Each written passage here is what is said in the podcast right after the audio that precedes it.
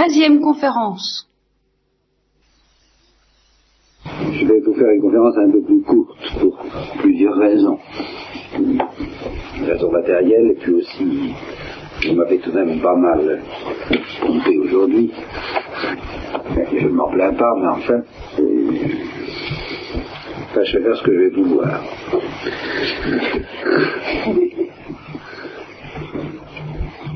Je vais prendre euh, finalement, je vous parlerai plus tard de ce que j'ai effleuré ce matin sur les mœurs de Dieu, sur ce fait que Dieu ne, ne risque rien, je peux dire, à tout donner, tout supporter, tout abandonner.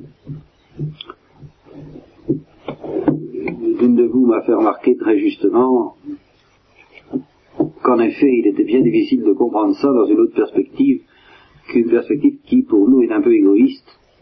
Pas à partir du moment où on a tout et où on ne risque pas de le perdre, ce tout, en fait, on n'a pas de raison de se montrer difficile euh, ni dur avec les autres. Il est facile d'être patient, il est facile d'être miséricordieux. Et je vous ai dit ce matin, mais je reconnais que c'est pas facile à saisir, que c'est pas ça du tout qu'il s'agit. Que Dieu ne s'aime pas avant d'aimer l'or de la vérité, il aime l'or de la vérité avant de s'aimer. Et sitôt que nous aimons l'or de la vérité, nous ressemblons à Dieu et nous possédons quelque chose de sa sécurité. Mais je l'ai dit, je l'ai dit très mal, de manière très insuffisante, je, j'essaierai d'y revenir. Je vous ai souvent promis de revenir sur certaines choses, mais je crois que finalement je suis toujours revenu. Il n'y a, rien en rade, il me semble.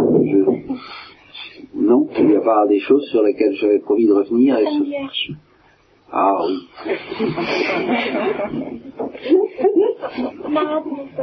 Pardon? On a hâte de comme vous avez promis.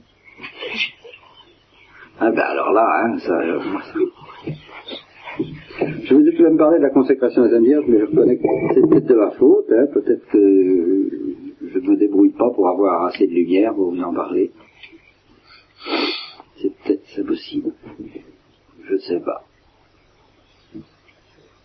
Il s'attend que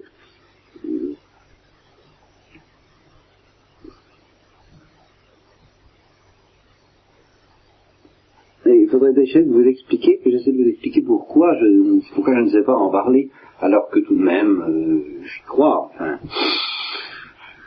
je n'ai aucune espèce de... J'y crois beaucoup, ça, ça me paraît très important, mais je n'ai pas du tout envie d'en parler en théologie. Les problèmes théologiques sur la Sainte Vierge ne me paraissent pas l'essentiel. Je ne sais pas pourquoi, mais c'est comme ça. Et je ne me sens pas capable d'en parler en spirituel, peut-être.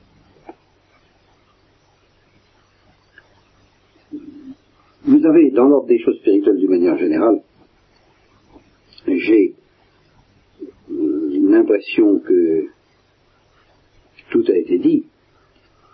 D'abord par l'évangile, ensuite par euh, les grands auteurs spirituels, et en particulier en ce que ça la dire, je parle d'énormément fort. Et alors je n'ai envie de parler qu'à partir du moment où je vois des gens qui ne comprennent pas. J'ai l'impression que quelque chose n'est pas tout à fait compris. Alors là, j'ai envie de parler. Alors, comme j'ai l'impression que vous comprenez très bien la sainte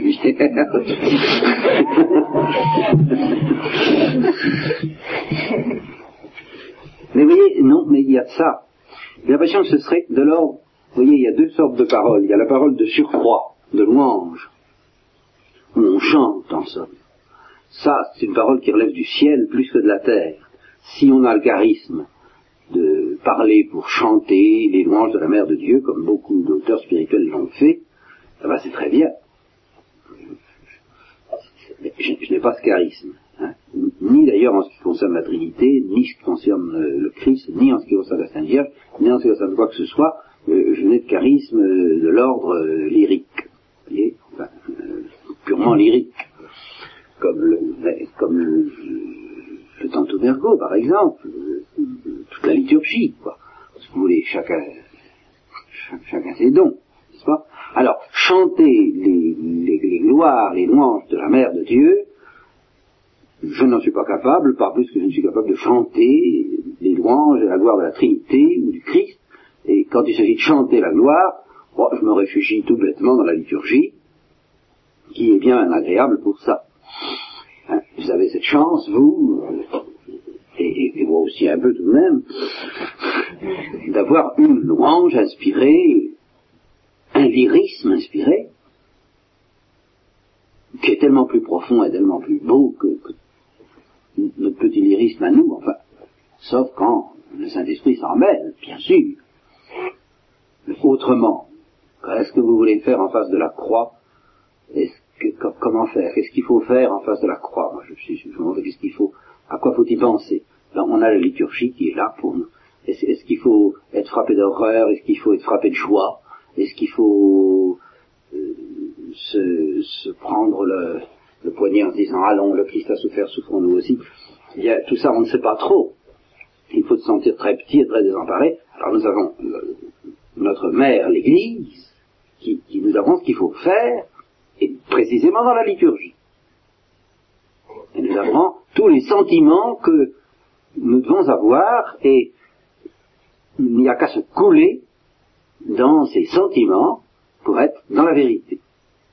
Ah, ceci, alors, euh, me suggère un petit développement d'ailleurs, que je vous ai peut-être déjà fourni, mais sur lequel il est bon de revenir, à propos de objectivité et subjectivité. Chez les dominicains, on entend parler assez volontiers de spiritualité objective. Et alors, on insiste sur l'objectivité. L'objectivité, malheureusement, pour les dominicains, ça implique souvent l'absence de lyrisme, justement, l'absence d'intervention du sujet. On se met en face de la réalité, on la saisit dans une vue de foi, et puis c'est tout. Pas de sensibilité. Toute sensibilité est subjective. Alors, je réponds, il y a une sensibilité objective. Et cette sensibilité objective, c'est celle de la Sainte Vierge. Voilà, nous y sommes. Mais alors, moi, la sensibilité subjective de la Sainte Vierge, je ne connais pas. Voyez-vous Je ne suis pas au courant. Ça, ça me dépasse complètement.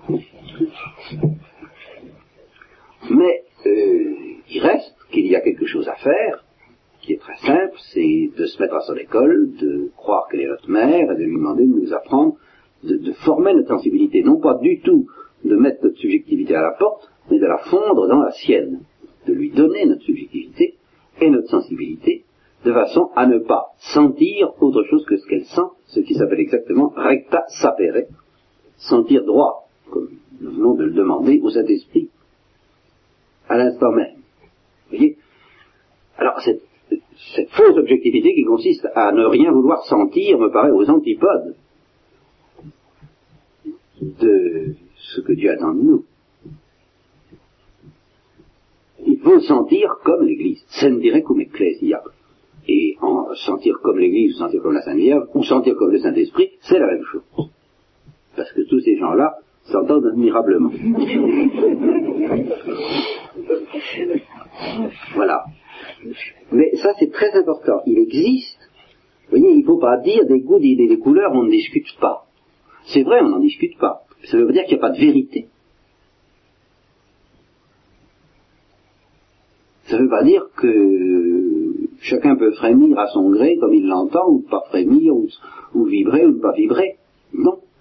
Il y a une certaine manière de vibrer en face des mystères du Christ et en face des mystères du monde et en face de tous les mystères qui est la vraie. Et puis il y a des quantités de manières de vibrer qui sont fausses. Eh bien, euh, cette manière de vibrer, c'est celle qui d'abord prend sa source dans le Saint-Esprit, qui se communique spécialement à la Sainte Vierge par l'humanité du Christ, et par le Christ et la Sainte à l'Église.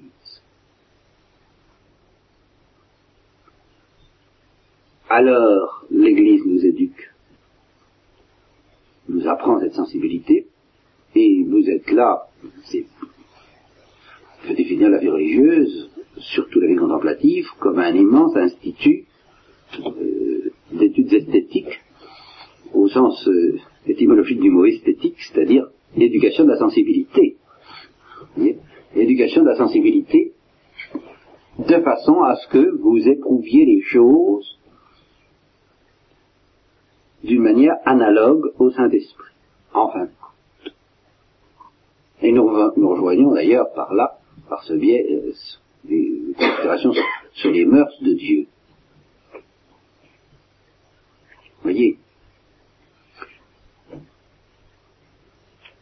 sentir, par exemple, comme une blessure, la moindre injustice, la moindre cruauté, le moindre mensonge, la moindre fuite devant la lumière, être un petit peu malade de tout cela, et en même temps que cette espèce de nausée reste quand même dominée et tempérée par la joie de ce que Dieu est Dieu, voilà ce que le Saint-Esprit, la Sainte Vierge et l'Église, chacun à sa manière et à son plan, essaie de nous apprendre.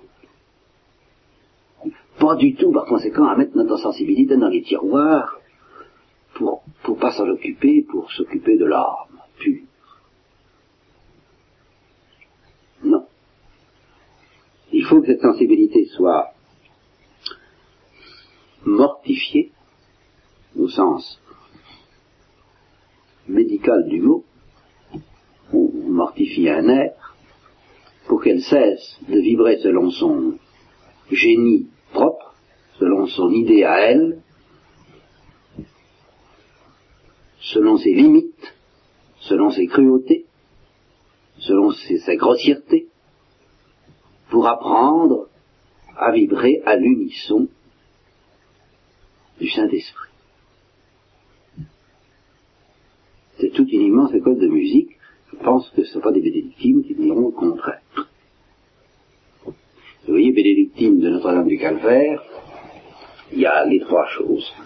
Il y a bénédictine, c'est-à-dire en somme chant, opus Dei, mais c'est une louange gratuite surabondante, un lyrisme, l'opus Dei.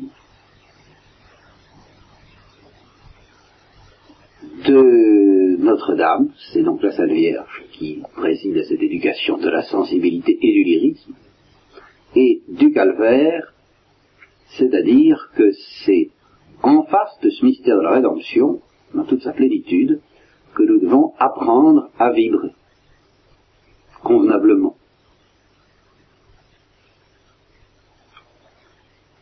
Voilà ce que je dis à propos de propos de la Sainte Vierge ou à propos du fait que je ne vous parle pas de la Sainte Vierge. Je vous répète, la sensibilité de la Sainte Vierge, c'est un mystère aussi profond pour, à mes yeux, que la sensibilité du Saint-Esprit en un sens. Et nous n'y accédons qu'en nous laissant éduquer par elle, et par le Saint-Esprit, et par l'Église, et par la liturgie, et aussi un peu par la théologie.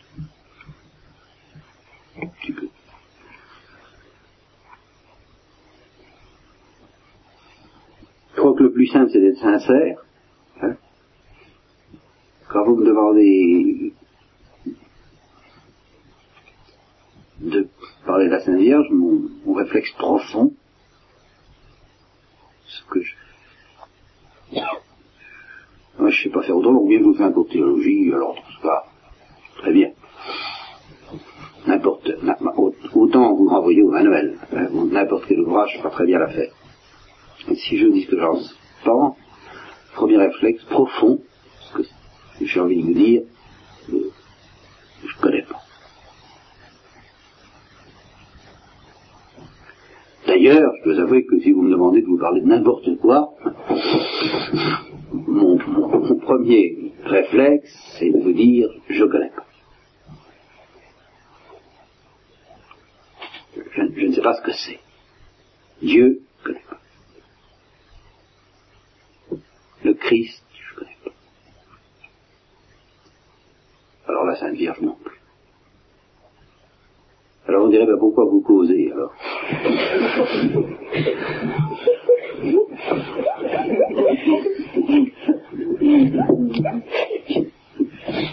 Bien, je réponds, je cause parce qu'on me le demande. Et, et puis parce que je peux pas, il y, a, une chose sur laquelle je ne peux pas me déclarer complètement ignorant, ne serait-ce qu'à travers ma propre expérience, c'est ce qu'on appellera, si bien en général, le besoin des arts. Vous voyez? Ce dont nous avons besoin pour en sortir. Là, je pressens un petit peu quelque chose. Et alors, je pense que nous avons absolument besoin de la Sainte Vierge pour en sortir. Alors là, si, si, si c'est ça qu'il faut vous dire, je le dis. Ça. Mais je me trouve en face de cette euh, dévotion à la Sainte Vierge, en face d'un mystère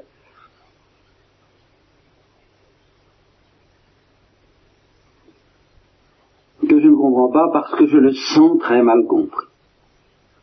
C'est tout ce que je peux vous dire. Je le sens très mal compris de ses détracteurs et je ne le sens pas toujours très bien compris de ses partisans.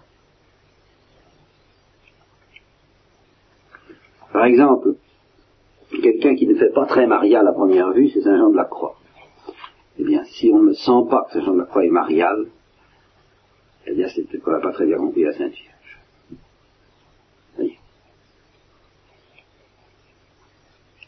C'est peut-être là, il y a quelque chose que...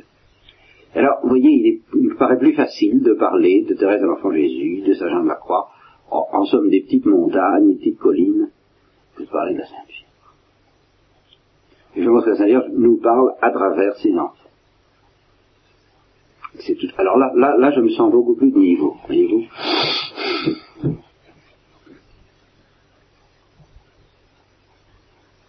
Je pense que Thérèse de l'Enfant Jésus a essayé d'exprimer quelque chose de ce que sentait la Sainte Vierge, parce que c'est d'elle que ça lui est vu. Et je pense que Saint Jean de la Croix aussi, et puis beaucoup d'autres, et puis beaucoup d'autres. En un sens, je serais tenté de vous répondre, j'ai l'impression que je ne parle que de la Sainte Vierge. Toujours. Ce serait très prétentieux, mais au fond, non. Parce que si la moindre des vérités que j'essaie de vous enseigner échappait la Sainte Vierge, c'est que la échapperait alors du salut sous cet angle-là, n'est-ce pas? Enfin, euh, Les béatitudes, qui les a connues?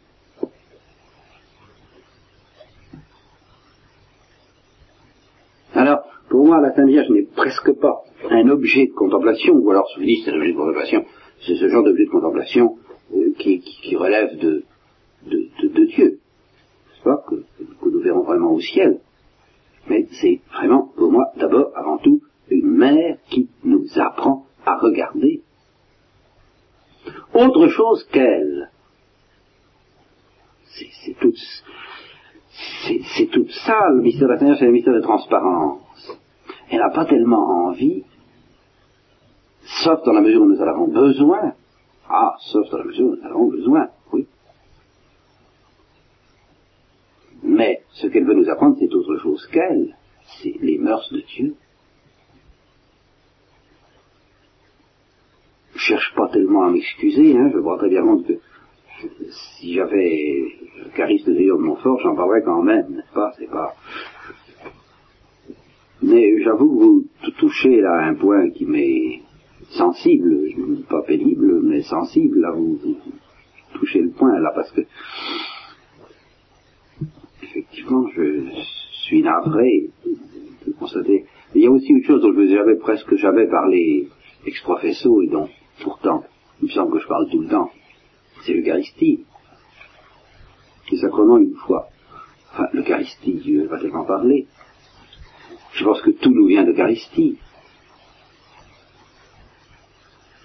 Voyez, j'essaie moins de vous dire les choses selon leur importance en elles-mêmes que selon leur importance pratique. La nécessité de passer par la Sainte je pense que là vous en êtes suffisamment convaincu ici. Et puis j'ai aussi cette tendance, peut-être que ça aussi c'est un tort, à me dire si quelqu'un n'a pas l'idée de passer par la Sainte c'est pas la peine de le lui expliquer. c'est encore un petit peu excessif peut-être. Euh, c'est voilà. S'il ne comprend pas, il comprendra pas. Et à un sens, il y a un peu de ça. C'est un peu un secret. Ici, ce secret, vous, vous en êtes bénéficiaire au premier chef.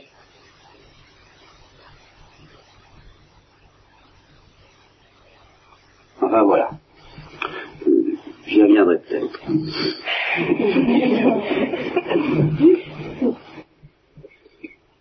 Mais retenez ce que je vous dis là, hein, que Saint Jean de la Croix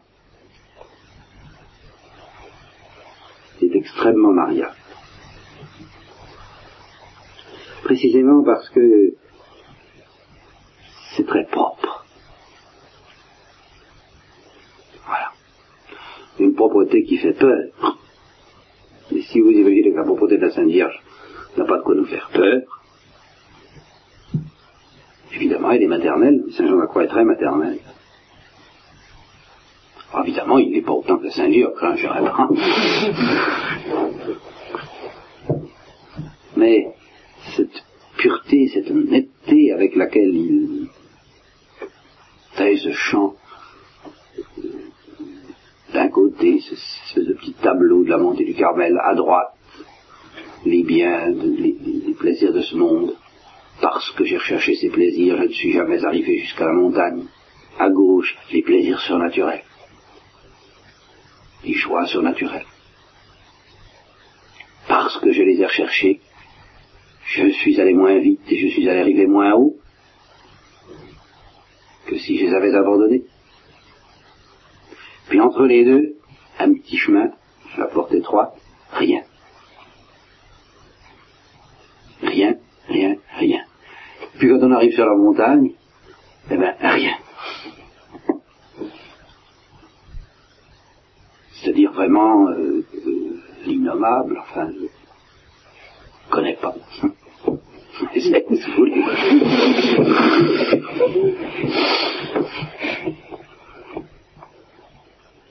C'est toujours, c'est toute la... Donc, si tu veux goûter ce que tu ne goûtes pas, il faut passer par où tu ne goûtes pas. C'est-à-dire, si tu veux goûter ce que tu ne sais pas goûter, il faut passer par une étape où tu goûtes rien.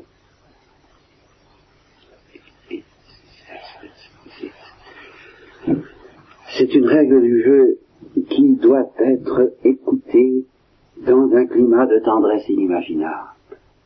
Et proférée aussi dans un climat de tendresse inimaginable. Alors là, hein, pas de style militaire pour dire ces choses-là, comme je vous le disais ce matin. Surtout pas. Rien de plus presque démoniaque que de proférer des vérités aussi écrasantes et belles dans un climat de dureté. Non, c'est un chant d'une tendresse infinie qui est la tendresse de Dieu, et c'est dans cette, c'est pour ça qu'il faut mettre toutes les paroles de la croix dans la bouche de la Sainte Vierge, pour leur donner leur vrai sens. C'est-à-dire quelque chose d'infiniment maternel, et ça répond à l'avance à ce que disait Thérèse d'Avila à propos de Saint Jean de la Croix lui-même, qui disait, mais ces gens-là, disait-elle, des théologiens comme Saint Jean de la Croix, ils nous disent de pratiquer des choses qu'il faut une grâce extraordinaire pour pratiquer. Et il y a un peu de vrai, pas je vous disais ce matin, s'oublier, se donner, euh, ne jamais, alors l'âme ne doit, alors ce, que dit Jean de la Croix, alors Monté Carmel ne doit s'attacher absolument à rien, le moindre fil qui leur atteint encore au monde, et ça rend impossible l'union à Dieu. Alors Thérèse d'Avila, avec son bon sens euh, rassurant, vient et puis elle nous dit, mais non, mais c'est très bien tout ça, mais si, si l'âme s'imagine qu'elle va y arriver comme ça en, en déclarant je, je, m'y mets, la pauvrette, elle est perdue. C'est une grâce. C'est un état dans lequel Dieu nous met. Alors, je crois qu'au fond, Saint Jean de la Croix ne l'oubliez pas. Faut plutôt écouter ces paroles en les mettant vraiment dans la bouche d'une mère, de la Sainte Vierge, nous disant, sous-entendu, ce qui ne répète pas. Je sais bien que tu peux pas en être là tout de suite. Je sais bien que c'est pas, ça, ça sera, tu apprendras tout doucement, petit à petit. Mais je te préviens simplement, mon pauvre enfant, que tant qu'il restera, euh, ça, ne m'empêche pas de t'aimer, ça m'empêche pas de te faire miséricorde, tant que tu voudras. D'une certaine manière, tous les péchés n'ont pas d'importance.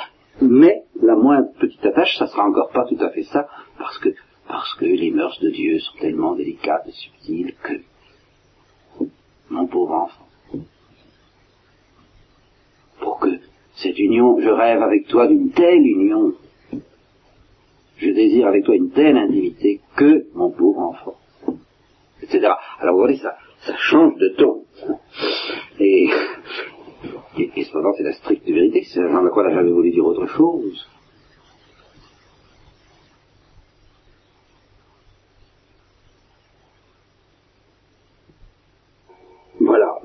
Retenez cela, oui. Et retenez qu'à Sainte Vierge est notre mère dans la foi. Bien sûr, elle est notre mère dans la charité. Ça, nous comprenons beaucoup plus facilement et beaucoup plus vite. Pourquoi? Parce que justement, il y a cette analogie de l'amour humain, de la tendresse humaine, de la tendresse maternelle, de toutes ces choses euh, qui nous paraissent très clairement appropriées à la Sainte Vierge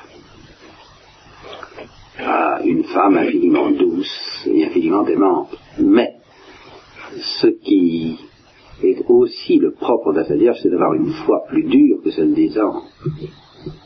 Je veux dire plus indomptable, plus intrépide et plus transcendante par rapport à toutes les lumières humaines. Alors ceci me ramène à la foi dont je voulais tout de même un peu vous parler avant que vous me demandiez de vous parler de la Sainte Vierge.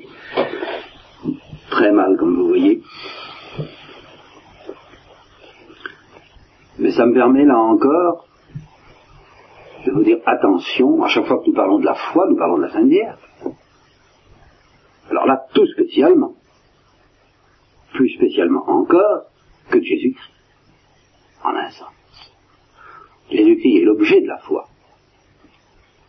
mais la Sainte Vierge est le modèle de la foi, beaucoup plus qu'Abraham,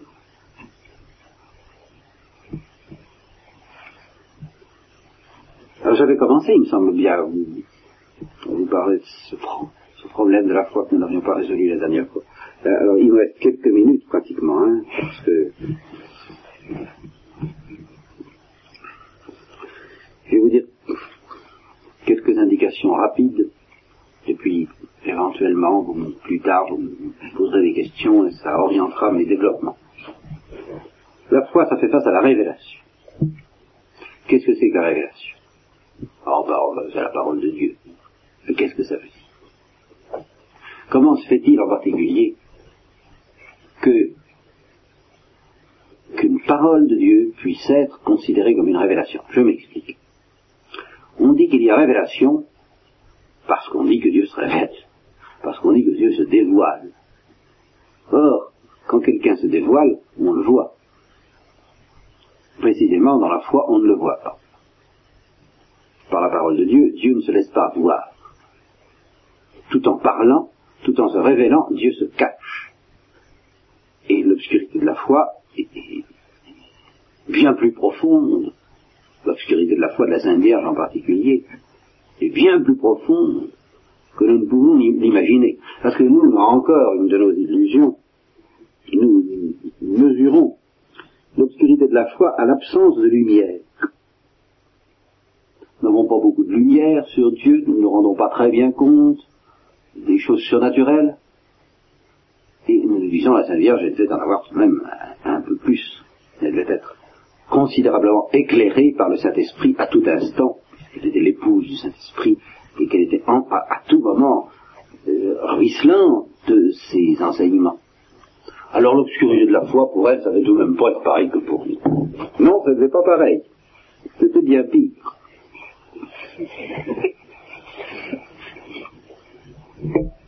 Parce que l'obscurité de la foi, elle ne tient pas. C'est pas, c'est pas du négatif. Elle ne tient pas à,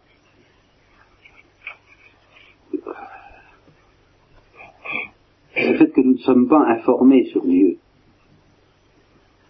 L'obscurité de la foi, c'est Dieu même,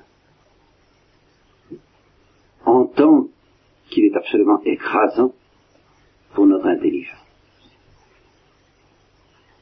C'est pourquoi l'obscurité de la foi ne cesse vraiment que dans la vision face à face, parce qu'il n'y a qu'un seul remède à l'obscurité de la foi, ou plutôt il y a deux remèdes possibles à l'obscurité de la foi, c'est de ne pas connaître Dieu du tout, ou de manière très, très lointaine, très approximative, à travers les montagnes et les collines, les œuvres visibles, n'est-ce pas? Alors là, ça va bien, il n'y a pas d'obscurité de la foi. Ou bien de le connaître totalement grâce à la lumière de gloire. Mais une intelligence qui n'a pas été douée de cette transformation extraordinaire qui s'appelle la lumière de gloire, au fur et à mesure que Dieu s'approche, elle est plongée dans les ténèbres qui augmentent, qui sont Dieu même. Alors plus elle reçoit de lumière, plus elle est écrasée par, par la face invisible de Dieu, qui reste invisible tant qu'il n'y a pas la lumière de gloire, que voulez-vous Et même si on admet, si on admet, que certains théologiens admettent que Saint Paul a eu, par mode de rapt, la vision face à face quelques instants, et que par conséquent la Sainte Vierge a pu la voir, elle aussi, quelques instants, il reste que ça n'a pas duré, et il reste que par conséquent, dans son état normal, l'intelligence de la Sainte Vierge n'était pas adaptée à la lumière incréée. Si elle l'eût été, elle eût vu Dieu face à face. Et cette lumière incréée n'empêche néanmoins entrer de plus en plus, pénétrer de plus en plus, envahissait tout, jusqu'au moment où le voile pourrait enfin se déchirer, comme le chante là encore Saint Jean de la Croix.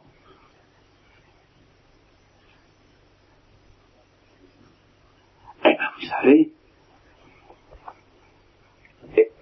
cette proximité même à l'égard de Dieu, que connaissait la Sainte Vierge, tant qu'elle n'était pas adaptée par la lumière de gloire à supporter cette lumière, euh, je vous dis, lui faisait connaître une obscurité. Réalité positive. Vous voyez, c'est pas une absence, l'obscurité en question, c'est une présence. Dieu, tant qu'on ne le voit pas face à face, sa présence ne peut être que la présence d'une obscurité de plus en plus écrasante.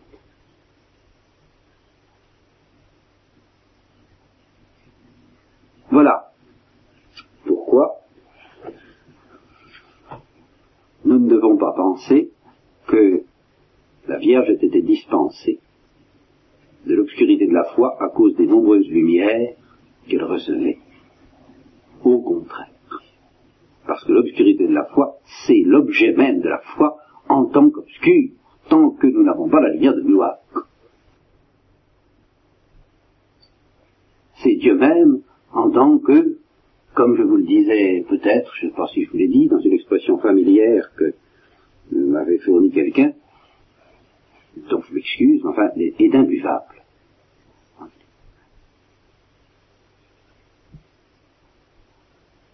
Donc plus la Sainte Vierge était abreuvée de cette réalité, plus elle était dans la joie, oui, oui, oui, oui, mais plus elle était dans l'obscurité aussi, dans l'écrasement,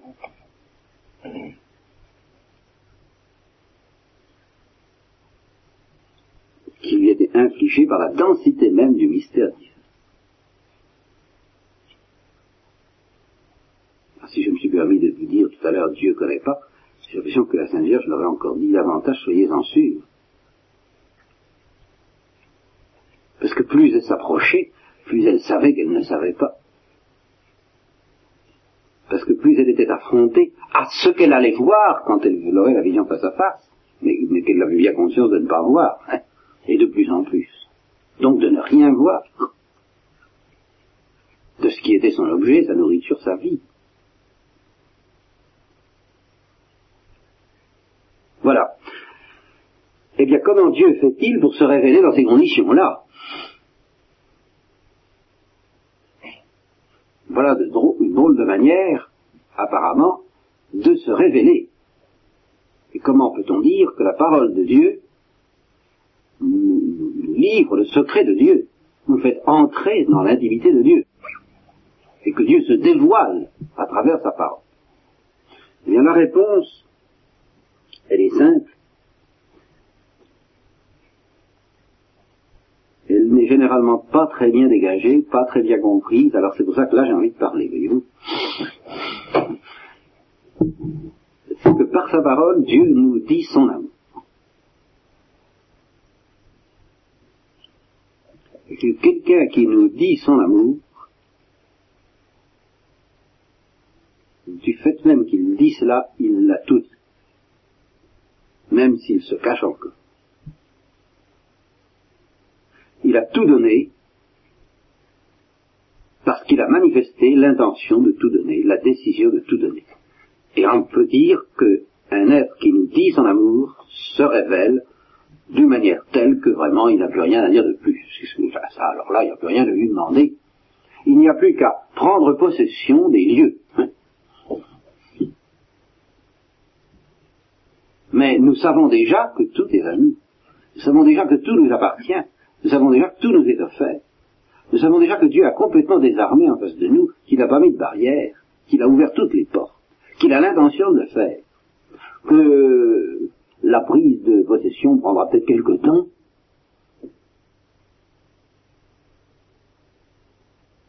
mais justement, qu'on sait qu'il a tout donné, eh bien, on a le temps.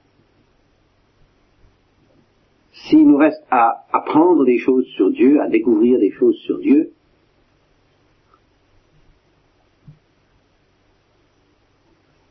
nous savons que ces choses nous appartiennent déjà, que nous en sommes les destinataires, que nous en sommes les héritiers. Voilà le thème biblique. Mon héritage, c'est Dieu. Je le sais, parce qu'il l'a dit il s'est donné dans une parole. En attendant de se donner effectivement dans la vision. Mais c'est ça la promesse de la terre promise. La parole de Dieu est à la fois une révélation, une promesse et une invitation. Tout simplement parce qu'elle relève de ce genre littéraire, je m'excuse parce que je ne trouve pas d'autre analogie, et puis parce qu'après tout cette analogie est biblique, et puis parce que finalement elle est sacramentelle, alors, il faut, faut pas avoir peur des choses, c'est comme ça, c'est comme ça. Elle appartient à ce genre littéraire qui s'appelle une déclaration d'amour. Et une déclaration d'amour est à la fois ces trois choses-là. C'est une révélation parce qu'on dit son secret. On ne peut pas dire plus, dire plus. On a tout dit. On a tout mis à la disposition de l'autre. C'est donc une promesse de tout donner. Et en même temps, nous allons y revenir, parce que ça c'est l'aspect beaucoup moins drôle de l'affaire, c'est une invitation.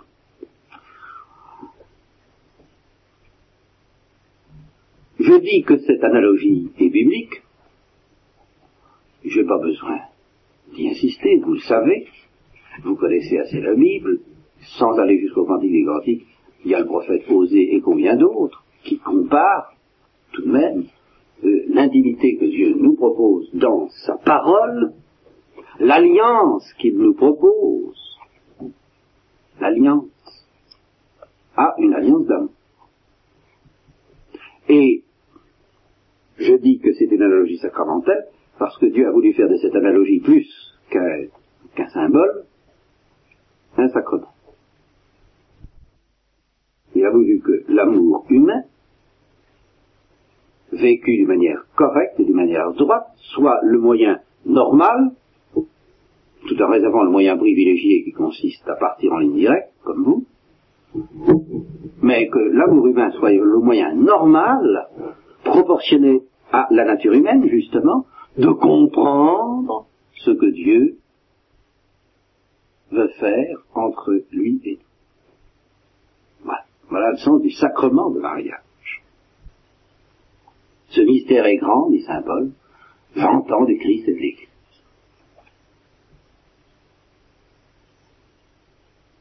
voilà pourquoi c'est une révélation.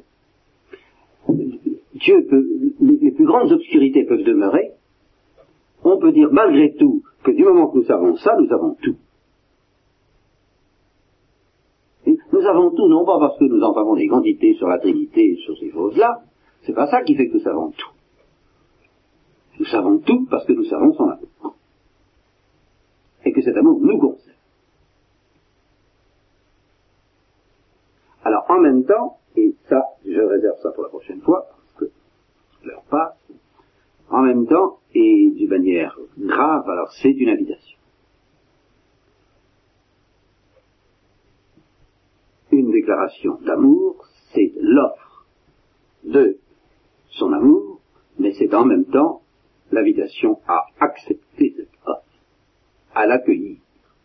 Et le drame, car c'en est un, c'est le drame de la liberté, c'est que l'amour ne peut être accueilli par une liberté, et que pour qu'une liberté accueille l'amour, elle doit en même temps le restituer. Elle doit rendre amour pour amour. Elle n'a pas le droit de dire qu'elle accueille cet amour si elle n'y répond pas d'une manière aussi totale. D'où la caractéristique de cette parole de Dieu d'être à la fois infiniment respectueuse de notre liberté et totalitaire. Il ne peut pas ne pas demander tout. Ce qui convient en germe tout Saint Jean de la Croix. Il ne peut pas. Parce que parce qu'il donne tout. Là. Si Dieu ne donnait pas tout, sa parole ne serait pas une révélation. Du moment que sa parole est une révélation, c'est qu'il donne tout, mais s'il donne tout, il demande qu'on accueille ce tout. Par conséquent, on rende amour pour amour.